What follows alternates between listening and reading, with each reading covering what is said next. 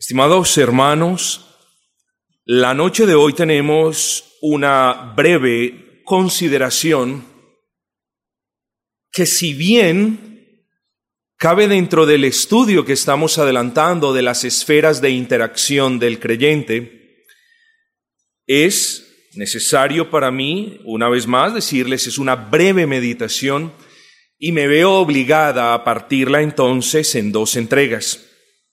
Esta primera, que será breve, y la de la próxima semana, que será un poquito más amplia e incluirá los aspectos que por cuestiones del tiempo, debido a la reunión de miembros que tenemos a continuación, no podemos tratar en detalle la noche de hoy.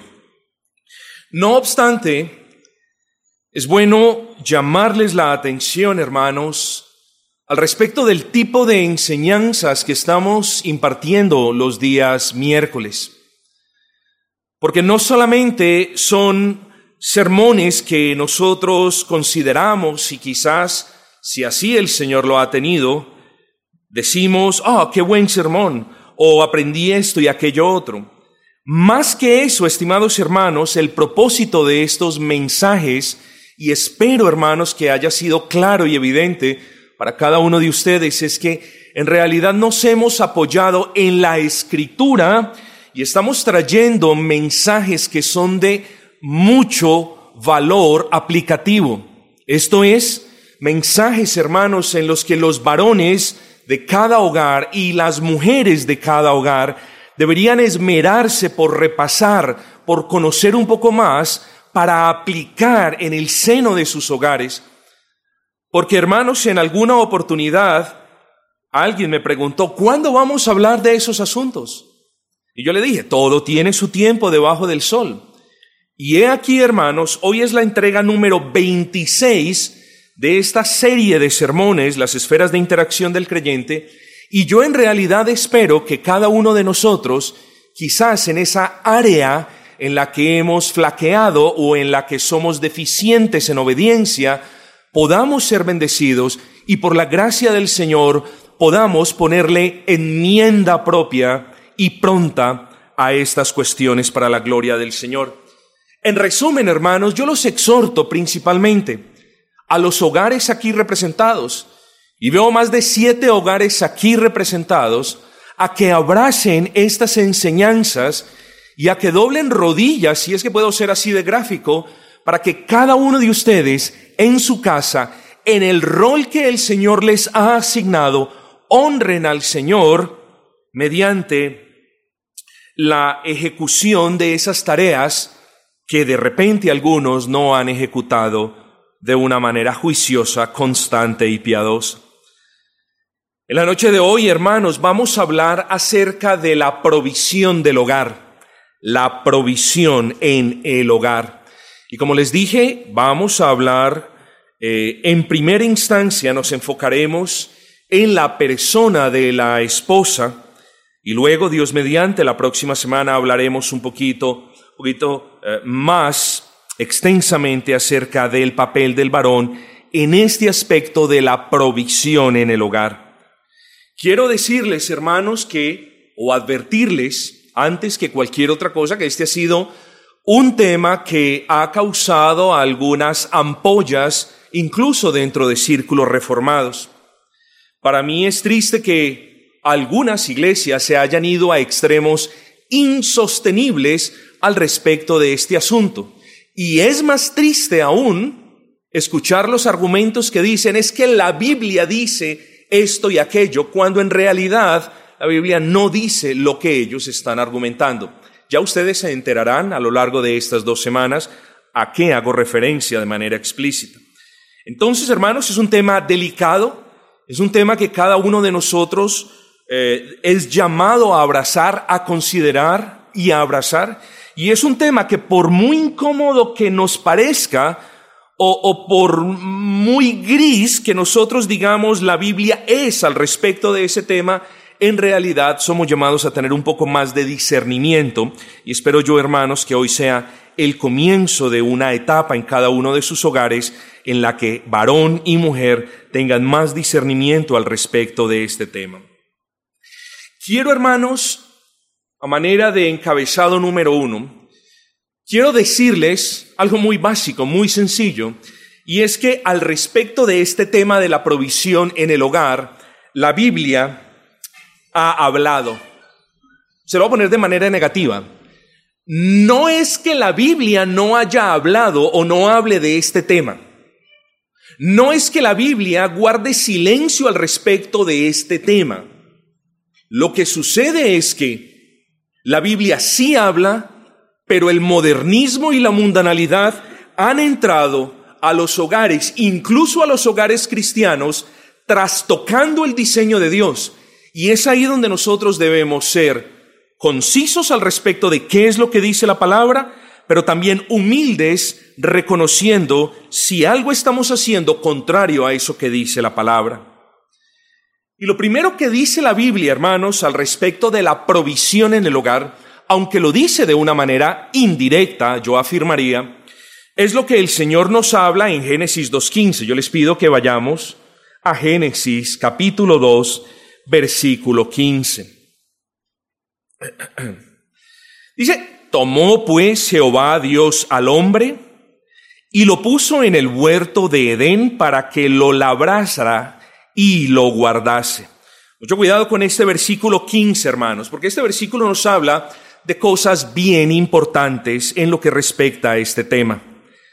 Lo primero, hermanos, sé que algunos de ustedes han escuchado una falacia, una mentira, y esa mentira que algunos de ustedes han escuchado es que el trabajo es parte de la maldición de Dios. Yo sé que algunos de ustedes lo han escuchado.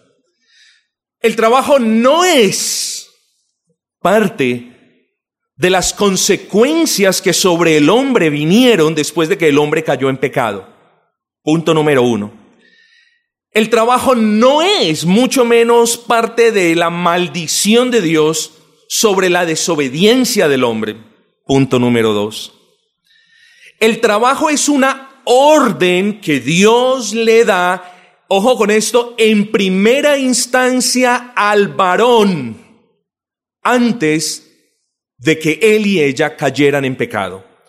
Así que el cristiano nunca ve el trabajo ni como una maldición de Dios, ni como una parte de, de, las consecuencias que vinieron después de la desobediencia, ni como una retaliación de Dios por nada malo que hayan hecho, sino que el hombre creyente debe ver el trabajo como una comisión, como un encargo que Dios le hace a él en primera instancia. Note usted, estimado hermanos, entonces que el trabajo es una orden de Dios.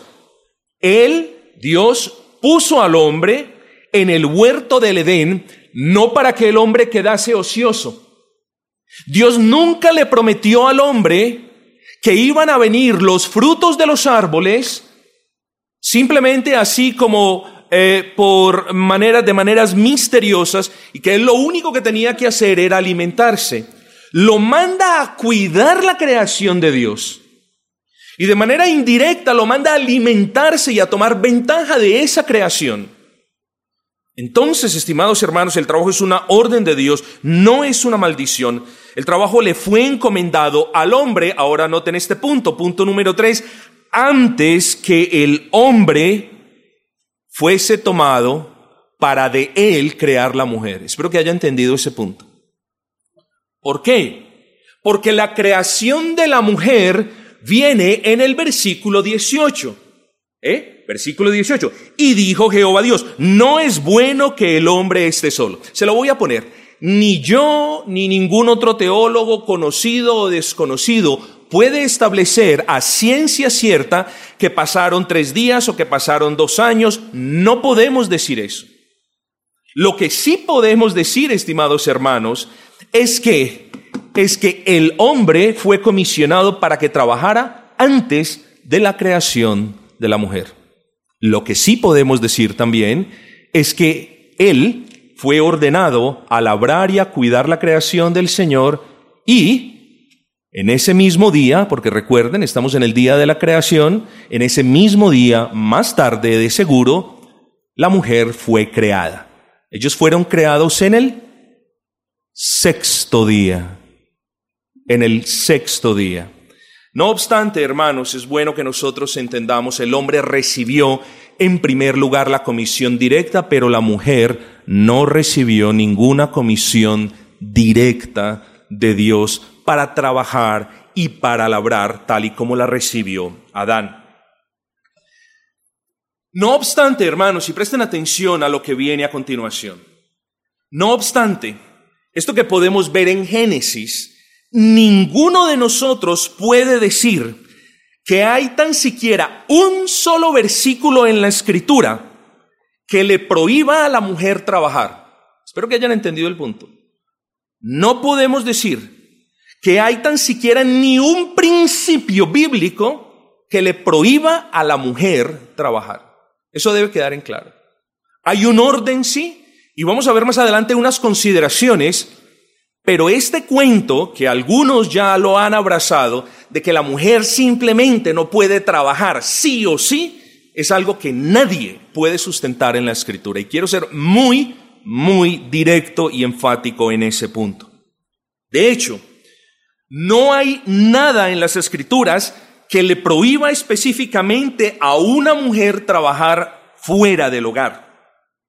Lo que sí encontramos, por el contrario, es que mientras, y ese es un principio que nosotros debemos atesorar, hermanos, lo que sí encontramos, sin embargo, es que mientras una mujer cumpla con las prioridades, con los encargos y con el llamamiento que Dios le ha hecho, mientras una mujer honre al Señor por medio del cumplimiento de ese llamamiento que Dios le ha hecho a apersonarse en primer lugar de los asuntos del hogar, Mientras una mujer honre a su esposo, teniendo cuidado de él, de la casa y de sus hijos, no existe pecado ni falta alguna si la mujer trabaja fuera de su hogar.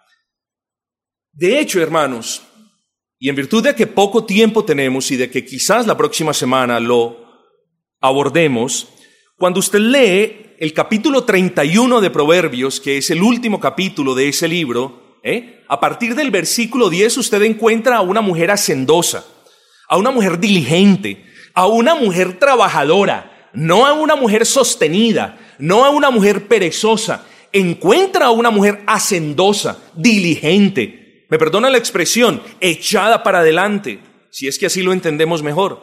Muestra evidentemente a una mujer que trabaja, y no necesariamente, y lo digo con respeto, a mí que no me vengan aquellos con el cuento de que, de que solamente está haciendo trabajo en la casa. Están violando normas exegéticas porque por el contrario, en la balanza se ve que la mujer está haciendo cuestiones fuera del contexto de su hogar. Está honrando al Señor porque es alabada por su esposo, como nos dice, y por sus hijos. Pero no podemos, hermanos, afirmar que la mujer entonces simplemente como un cheque en blanco en todos los casos no puede trabajar. Quiero ser claro, Dios no le prohíbe a la mujer que trabaje. Lo que sí le prohíbe, no por uno, ni dos, ni tres versículos, sino por muchos principios en la escritura, es que por estar trabajando descuide las encomiendas, particularmente el cuidado con el esposo y el cuidado que ella debe tener con los hijos. Eso sí sería deshonrar a Dios en primer lugar y deshonrar eh, a su esposo en segundo lugar. Pero, regresando al punto, no hay ningún versículo en la escritura, no hay ningún principio, ningún mandamiento que le prohíba a la mujer trabajar. Se insiste en lo que dijimos hace un momento. Por naturaleza, el hombre es el llamado a proveer para el hogar. Esa es la labor, o una de las labores primarias del hombre, la provisión para el hogar. Y es en ese orden de ideas, hermanos, que nosotros, los varones, la imagen de Cristo en el hogar, somos los llamados a proveer las necesidades de nuestras esposas y de nuestros hijos o en casos especiales de personas familiares que tengamos bajo nuestra jurisdicción en el contexto del hogar. Por ejemplo, hay personas que no tienen a sus hijos, no tienen esposos, tienen que responder por su madre, viven en su casa. Esa persona, sea hombre y mujer, para honrar al Señor, debe apersonarse de esa responsabilidad. No obstante, quiero advertirles, esos son casos excepcionales, son excepciones a la regla y no la regla en sí misma. Sucede, hermanos, entonces que nosotros los varones somos llamados a proveer las necesidades del hogar. Eso lo podemos derivar de varios pasajes de la Escritura. La próxima semana nos adentramos en algunos de ellos. Pero por ahora digamos, hermanos, que el que no provee para su casa, ustedes bien saben cómo termina. Esa persona, el que no provee para su casa, ¿eh? es peor que un impío, hermanos. Así que nosotros los creyentes tenemos esa prioridad, proveer para nuestras esposas y para nuestros hijos. No queriendo decir con eso que tenemos que quebrarnos el lomo para, su, para suplir caprichos mundanos de nuestras esposas o de nuestros hijos. A eso no nos llama el Señor. Eso que quede claro, hermanos. Ahora bien, hermanos, en hogares normales, en situaciones sociales normales, es decir, si todos estuviésemos en las mismas situaciones, bajo las mismas circunstancias, es fácil dar un consejo de tipo general para todos los hogares, pero en virtud de que nosotros vivimos en complejidades diferentes, solamente podemos apelar a que la escritura nos hable y ministre nuestros corazones, pero no podemos, hermanos, generalizar, porque lo que puede aplicar para un hogar en particular no puede aplicar necesariamente para otro. Y quiero ser preciso. ¿eh? Cuando una mujer o cuando a una mujer le es lícito, le es apropiado trabajar fuera de su casa en ciertas circunstancias, quizás para otra no lo sea. Entonces, hermanos, tengamos mucho cuidado en no darle rienda suelta, ni a nuestros pensamientos ni a nuestras lenguas pensando, ahí está, la mujer trabajando. ¿Será que el esposo no le provee? ¿Eh? O ahí está la mujer trabajando. ¿Será que la mujer se le, se le enojó al esposo y decidió ella, por cuenta de ella, porque tiene su carácter, trabajar pues en contra de la voluntad del esposo? Tengamos cuidado con eso, porque cada uno de nosotros vive en complejidades diferentes. Y es en virtud de esas complejidades, hermanos, que tenemos casos diferentes y tenemos circunstancias particulares, como por ejemplo, ¿eh? Hay algunas mujeres, algunos hogares que deciden, abro paréntesis, eso es una observación personal, ¿eh? sabiamente, cierro paréntesis, no tener hijos por algún tiempo después de que contraen nupcias. Me parece eso muy sabio.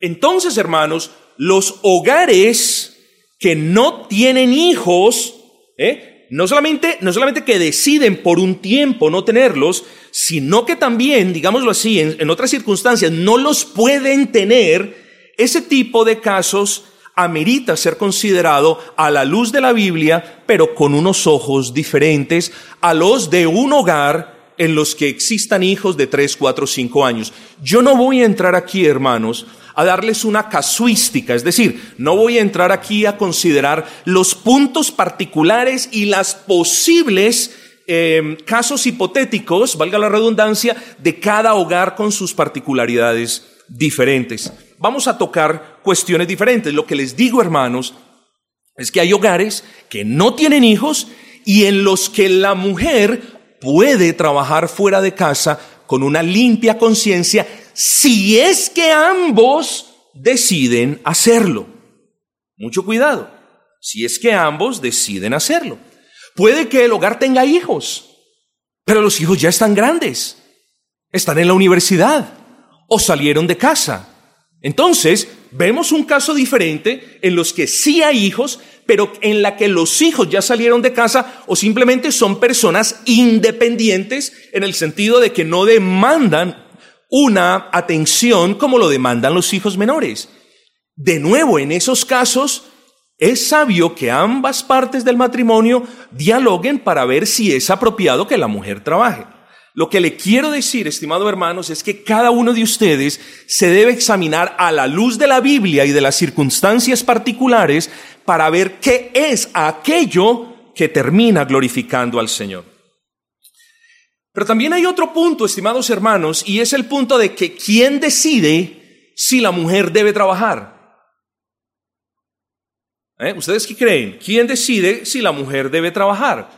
Hombre, siempre lo hemos dicho, el matrimonio no es un enseñoreamiento eh, autoritario del varón sobre la mujer. Hay un orden establecido en el seno del matrimonio, estimados hermanos, pero no en virtud de la prioridad y, y de la encomienda de gobernar su casa, no en virtud del orden prioritario de la creación que se debe reflejar en el gobierno de la familia, es decir, varón primero, mujer luego, no en virtud de eso, estimados hermanos, la decisión de si es prudente de que nuestra esposa trabaje, la tomamos nosotros. Y tampoco la toman ellas.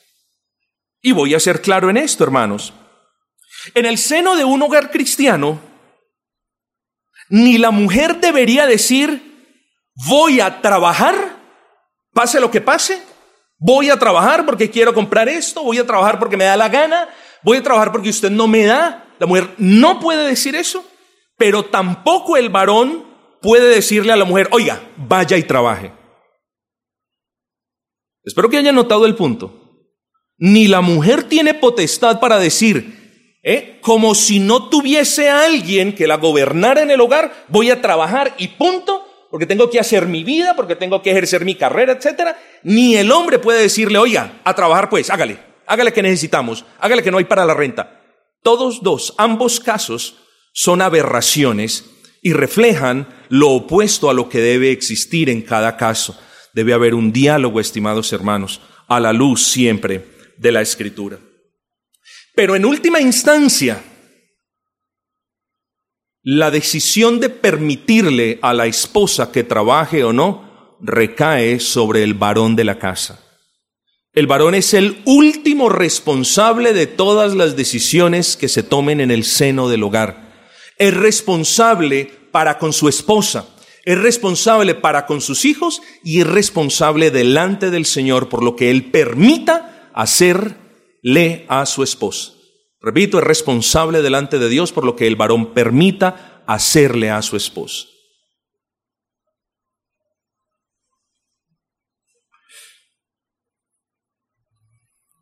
Tal y como lo acabamos de mencionar, hermanos, una mujer casada sin hijos quizás tenga un poco más de tiempo y energía que pueda dedicar a un trabajo externo. Una mujer que es madre, obviamente, tiene la responsabilidad principal en el hogar y por tanto no debería buscar trabajo fuera del hogar. Esperen que no he terminado la frase. Miren lo que les acabo de decir. Una mujer soltera tiene más tiempo en sus manos. Puede buscar trabajo. Existen, y ahora paréntesis, existen posturas que dicen que la mujer soltera no puede trabajar tampoco. Es decir, es decir, para algunos cristianos la mujer nunca puede trabajar, nunca.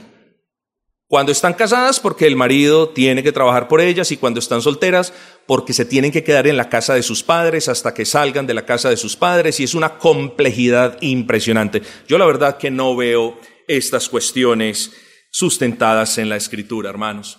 Tomo la postura, y lo voy a dejar en claro, hermanos, eh, tomo la postura del doctor Peter Masters, tomo la doctura, la postura, excúsenme, del doctor John MacArthur, tomo la postura de otros grandes y buenos pastores y teólogos, y ustedes me son testigos, en pocas ocasiones cito nombres, eh, particularmente tanto del uno como del otro, pero hermanos, es bueno dejarles saber que esta cuestión de que la mujer no puede trabajar bajo ninguna circunstancia, salvo en el hogar, no es sustentable por la palabra del Señor. Ahora bien, regreso al punto. Hace un momento estaba diciendo que una mujer soltera, ¿cierto? O que no tiene hijos más bien, tiene más tiempo en sus manos y puede buscar de manera responsable. Si es que llega a un acuerdo con el esposo, puede buscar un trabajo fuera del hogar. Pero una mujer que tiene niños, una mujer que tiene un hogar que levantar, debe ser muy cuidadosa, hermanos. ¿Por qué? Porque Dios no ha llamado a que las mujeres tengan hijos para que se los críen las abuelitas. Dios no ha llamado a que las mujeres tengan hijos para que se los críen en las guarderías. Esa es la realidad del asunto, hermanos. Que ahora lo veamos como, como algo normal es otra cosa. Que sea lo que Dios quiere en la escritura es otra muy diferente. Así que hermanos, no por el hecho de que el mundo haya normalizado ciertas prácticas, Nosotros somos llamados a abrazarlas. Eso no es lo que enseña la palabra del Señor. Entonces, hermanos, no tenemos problema con los hogares que dialogan, que sopesan, que consideran sus particularidades diferentes, no tenemos problema si ambos deciden que es bueno que la mujer consiga un trabajo fuera del hogar, a menos que por estar ocupada en ese trabajo el hogar sufra. Es decir, estimados hermanos, la mujer no debería buscar un trabajo si eso va en detrimento del bienestar del hogar del que nosotros podemos apreciar en Proverbios 31. Y aquí ustedes, los varones, tienen que ser jueces. ¿En qué sentido? En el sentido de que si el trabajo de sus esposas redunda en el descuido que ella debe tener por los asuntos del hogar, eso se debe corregir, hermanos queridos. Es algo que nosotros, esto es si, si quieren ustedes ser bíblicos, si ninguno de ustedes quiere ser bíblicos, entonces pues abracemos el mundo y apaguemos las luces y nos vamos, mis amados. Pero estamos aquí porque queremos escuchar la palabra del Señor expandida y aplicada. Y eso es lo que estamos haciendo. Estamos aquí porque queremos ser más como Cristo. Porque queremos que nuestros hogares reflejen más la gloria de Cristo. Porque queremos que nuestros hogares reflejen más el señorío de Cristo. Entonces, eso estamos haciendo. Terminemos este punto, hermanos, diciendo lo siguiente. Cualquier esposa, pues, que cumpla con las prioridades que Dios le ha asignado, cualquier esposa que no descuide atender al esposo, gastar bien, aquella esposa que pueda hacer eso de manera responsable, sin afectar su vida en la casa, Puede ella, si el varón así lo determina, puede ella, en compañía con él, buscar un trabajo. Pero una mujer, hermanos, que consigue un trabajo y una mujer que llega cansada del trabajo, ciertamente su testimonio en la casa se verá afectado. ¿Por qué? Porque llega cansada del trabajo. Y muchas veces, hermanos, el testimonio de la mujer se va a ver afectado en el trabajo. ¿Por qué? Porque llega cansada de la casa. Y hermanos, siempre lo he dicho. Yo no tengo la capacidad de preparar un sermón en el mismo tiempo en la que lo tienen otros pastores. Yo conozco un pastor que es, yo diría es un buen amigo hoy en día, gracias al Señor. Y me contaron la historia de este pastor que en cierta ciudad eh, alguien no pudo venir a predicar, se tenía que predicar ese tema y se le dice, pastor, necesitamos hablar de este tema. El pastor se sienta en 45 minutos, redacta un sermón y trae un sermón maravilloso. Yo no sería capaz de hacer eso, hermanos. No me da pena aceptarlo. ¿A dónde los quiero llevar? Cada uno de nosotros es un ser diferente tiene capacidades diferentes, tiene más o menor fuerza dependiendo de muchas situaciones particulares diferentes. La fuerza que yo tengo no la tiene usted y la que usted tiene no la tiene el hermano y así sucesivamente. Por tanto, hay mujeres entonces cuyo testimonio se ve afectado en el hogar porque llegan rendidas del trabajo. Entonces, rinden muy bien en el trabajo, pero no rinden en el hogar. Y hay otras que rinden tanto en el hogar que entonces, por estar trabajando, van a verse afectados y su testimonio se va a ver magullado de alguna manera. Y hay otras, hermanos, que se esfuerzan, y esto es lo triste, y hay otras que se esfuerzan por rendir primero en el trabajo, y la sobra de las fuerzas que le quedan la emplean en el hogar, y para la iglesia no dejan nada, hermanos. Nada. Y yo quiero llamarles la atención, hermanos, porque es que Dios no nos ha salvado para que nos, para que nos ocupemos ni del trabajo ni de la casa en particular, sino también para que sirvamos en el contexto de la iglesia. Entonces, hermanos, si usted me pregunta, el orden correcto es el siguiente. Dios le ha encomendado a la mujer la buena administración y mayordomía de todos los asuntos del hogar en primera instancia y del servicio a la iglesia en segunda instancia, hermanos. Ese es el orden adecuado, hermanos. Entonces, el peligro yace en que cuando la mujer busca un trabajo y sale a trabajar, algo tiene que pagar. Y lo que va a pagar es la casa y ciertamente la iglesia. Y los cristianos se acostumbraron a vivir de esa manera, hermanos. Se acostumbraron a vivir trabajadores, trabajadores, trabajadores en un mundo de, de consumo y a la iglesia solamente traen las obras de su tiempo, de sus fuerzas, y eso no debería ser así, hermanos. Recuerden que estamos hablando de la provisión en el hogar, y el primer punto que estamos tratando es si es apropiado que la mujer, que la dama cristiana casada, busque trabajo fuera del hogar. Hermanos, ¿Cuáles son los deberes de la mujer? Y con esto terminamos. Voy a pasar de una manera un poco rápida, pero el deber de la mujer, y quiero que me entiendan, el deber de la mujer no es proveer para su casa. Quiero que entienda eso, mujer. Y sabe usted que aborrezco el machismo, pero a más no poder, tanto como el feminismo, claro está. Pero quiero que usted entienda, quiero que usted entienda que la mujer tiene deberes, estimados hermanos. Y es, el deber que ella tiene no es trabajar. Si trabaja, ya lo hemos dicho, está bien, siempre y cuando eso no vaya en detrimento de sus obligaciones como esposa, como madre y como hermana. Pero le recuerdo a las mujeres, en primer lugar, la esposa tiene el deber de amar a su esposo. Y esto sonaría algo básico. Pastor, ¿usted me hizo venir a un estudio bíblico para recordarme apenas lo que es obvio? Bueno, cuando usted examina Efesios capítulo 5, versículo 25, Maridos, amad a vuestras mujeres, así como a Cristo amó a la iglesia y se entregó a sí mismo por ella. ¿Eh?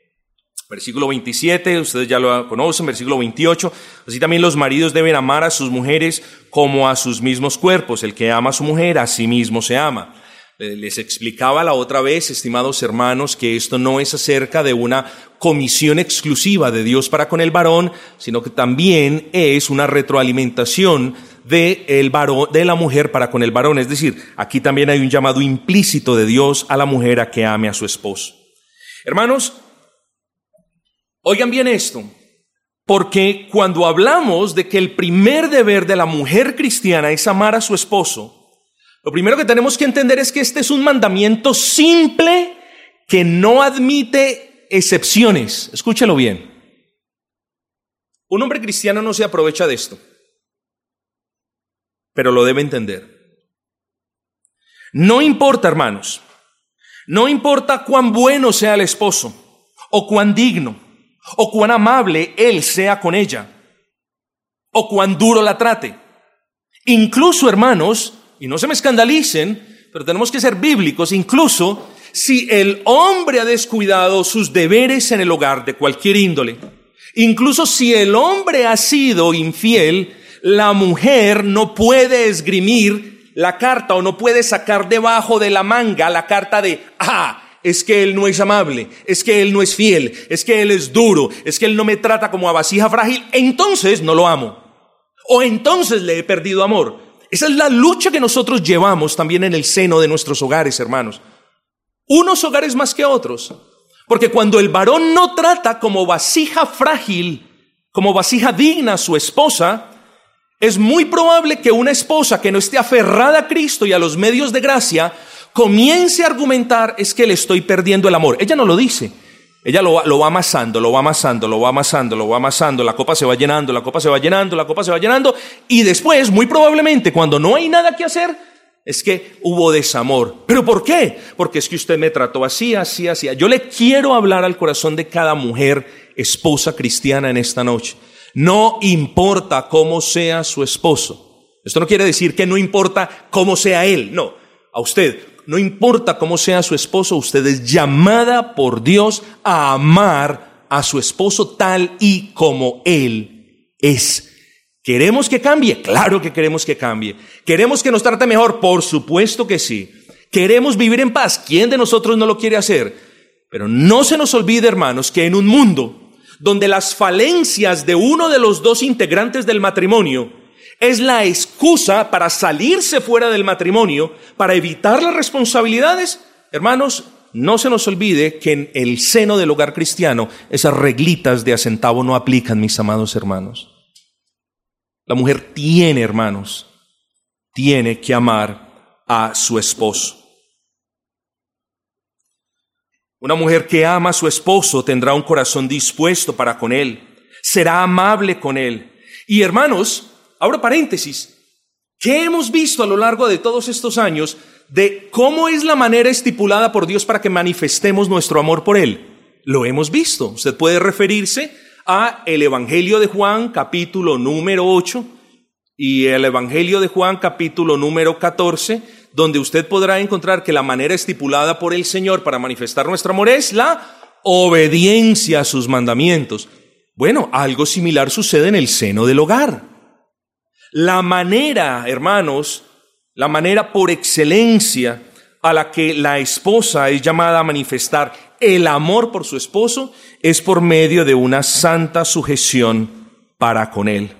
Ah, pastor, es que usted no sabe cuán indiferente, cuán grosero, cuán rudo es mi esposo. Así que como él no es así conmigo, yo no lo amo. Entonces, no, hermanos, el mandato de la Biblia es amar a su esposo. El mandato de la Biblia es amar a su esposo. Y presten atención a esto.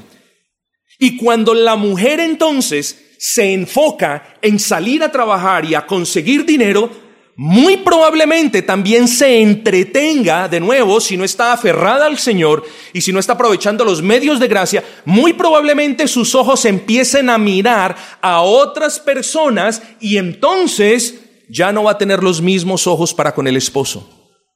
Tengamos cuidado con esto.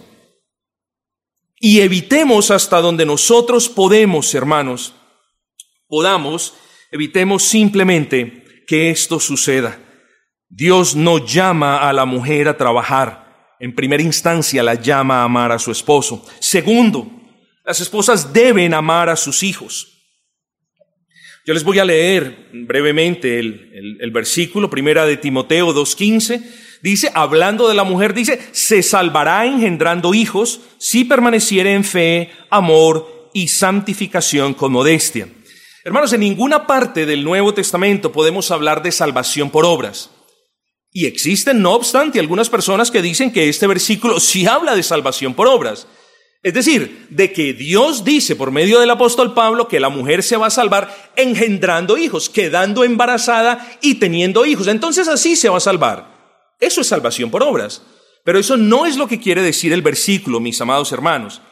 Lo que, lo que el versículo enseña es que, y en esto abro un paréntesis, sabemos hermanos que la mujer tiene un estigma desde el punto de vista teológico, un estigma, un señalamiento. ¿Cuál? Usted fue la que hizo caer a toda la raza humana. Es verdad, fue la mujer.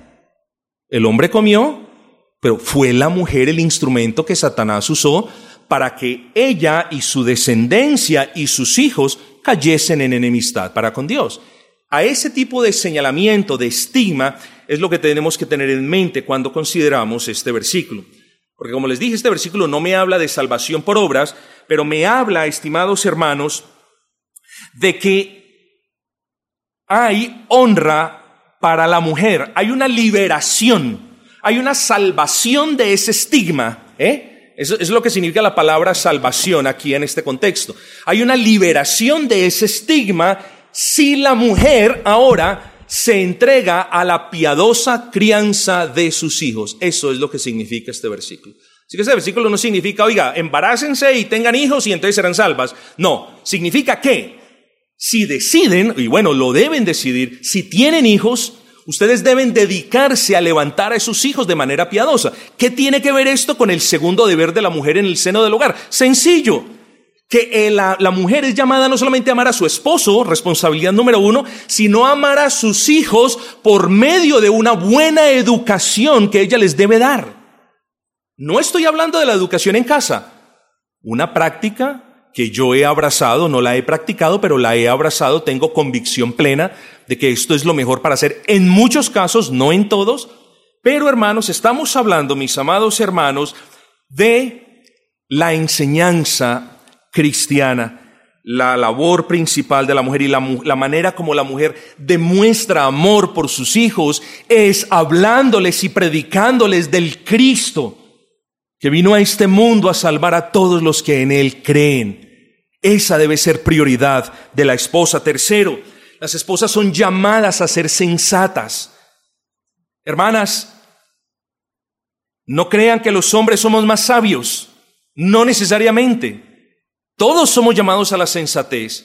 Pero usted necesita un grado particular de sensatez y de sabiduría en virtud de la envergadura de la encomienda que Dios le ha dado. En palabras más claras, en virtud de la responsabilidad que Dios le ha dado de que levante casa para la gloria de Jehová, usted debe ser una persona con mucha sabiduría, con mucha prudencia y con mucho, mucha sensatez. Cuarto, me estoy apresurando hermanos, las esposas deben conservarse puras para el Señor y para sus esposos. Quinto, las esposas deben ser trabajadoras primariamente, como ya lo hemos dicho, en el hogar y debe estar contenta trabajando, sirviéndole al Señor en el contexto del hogar.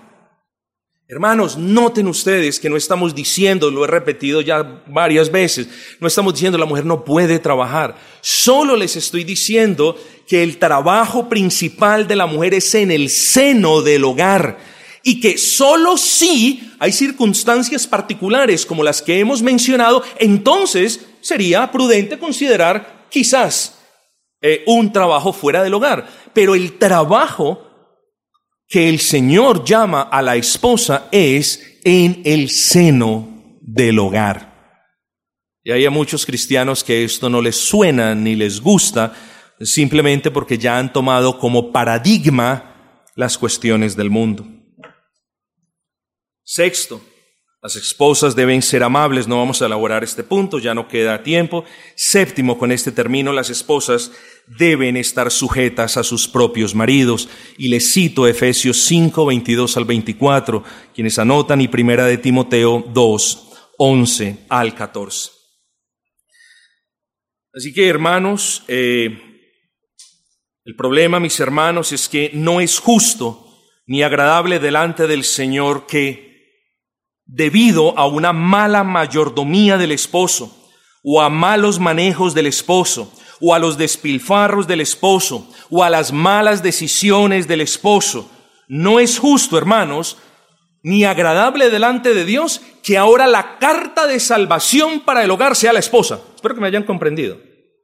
No es justo ni agradable delante del Señor que por yo no haber administrado los recursos de mi hogar de una manera sabia y prudente, ahora yo tenga que mirar a mi esposa así como para arriba y decirle, amor, el futuro del hogar descansa en ti y tú tienes que trabajar porque si no, no podemos. Espero que hayan notado el punto, hermanos. Ese no es el designio de Dios. Esa no es la voluntad del Señor. Es por el contrario una continuación de ese de esa, de, esa eh, mundanalidad que se ha infiltrado y que le ha hecho creer a algunos creyentes que tranquilo, aquí no pasa nada, si usted trabaja, si yo trabajo, y si ambos estamos trabajando por esto y aquello otro, ¿no, hermanos? Las mujeres no son salvavidas del hogar, nosotros los varones somos los responsables del hogar. Y escuche esto, hermanos. Si usted se va a casar para pedirle a su esposa que trabaje, y si usted se va a casar y va a tener hijos, para luego decir, ¿qué es esta carga tan grande? Ahí usted puede ver que quizás el matrimonio entonces no es para usted. Porque nos casamos, hermanos, y no estamos diciendo que tenemos que tener una estabilidad ya garantizada para el futuro, etcétera, etcétera. Eso no estamos diciendo. Pero cuando nos casamos, no solamente nos casamos, digámoslo así, con el corazón, hermanos, nos casamos también con la mente y con todas las demás capacidades que Dios nos ha dado. No nos casamos por impulsos y emociones, nos casamos nosotros los creyentes porque queremos honrar a Dios. Y una manera de honrar a Dios, hermanos, es nosotros siendo conscientes de los que somos llamados, de que quienes somos llamados a proveer la casa somos nosotros y no las esposas.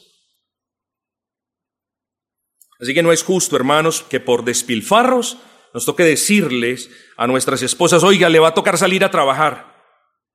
Es decir, la esposa no termine siendo la que salve la patria, digámoslo así, y ayude a traer el dinero necesario porque el esposo se ha equivocado. Eso no es justo.